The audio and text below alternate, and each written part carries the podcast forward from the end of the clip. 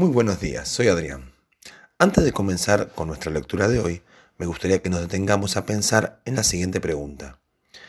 ¿Es necesario recibir una voz de aprobación de vez en cuando? Ciertamente lo necesitamos. A veces una voz, otras veces una mirada o una palmada en la espalda que nos aliente. Esa voz de aliento es la que nos ayuda a levantarnos por encima de las circunstancias y nos impulsa hacia la meta. ¿Quiénes necesitamos esta voz? Todos. Pero la pregunta que vamos a buscar responder hoy será esta. ¿Cómo hago para recibir esa voz de aprobación? Para reflexionar en esto, vamos a leer en Lucas 3:22, donde dice, Y descendió el Espíritu Santo sobre él en forma corporal, como paloma, y vino una voz del cielo que decía, Tú eres mi Hijo amado, en quien tengo complacencia. ¿Qué era lo que había hecho Cristo hasta ese momento? No tenemos registro de que hubiera hecho algún milagro. E igualmente se oyó una voz del cielo que dijo, Este es mi Hijo amado en quien tengo complacencia. Tampoco hallamos algún sermón o grupo de enseñanzas que hubiera dado. Ni siquiera tenía discípulos. Pero igualmente se escuchó una voz del cielo diciendo, Este es mi Hijo amado en quien tengo complacencia.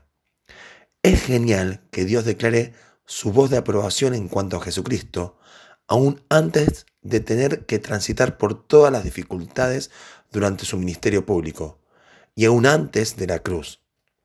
Muchas veces nosotros esperamos para dar la voz de aprobación al final de todo, pero el Padre aquí la da al principio.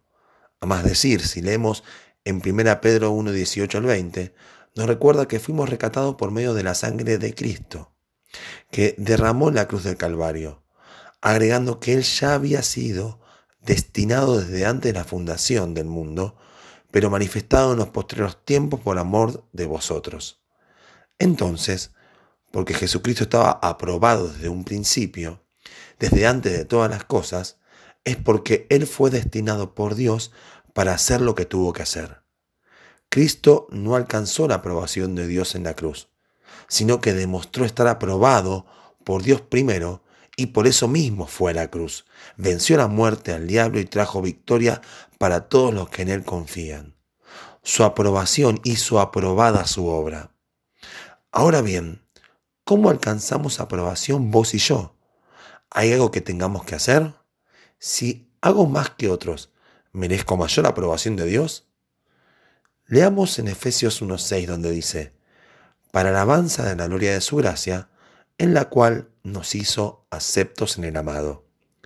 Vos y yo recibimos aprobación de una sola forma. La gracia de Dios nos hace aceptos en el amado.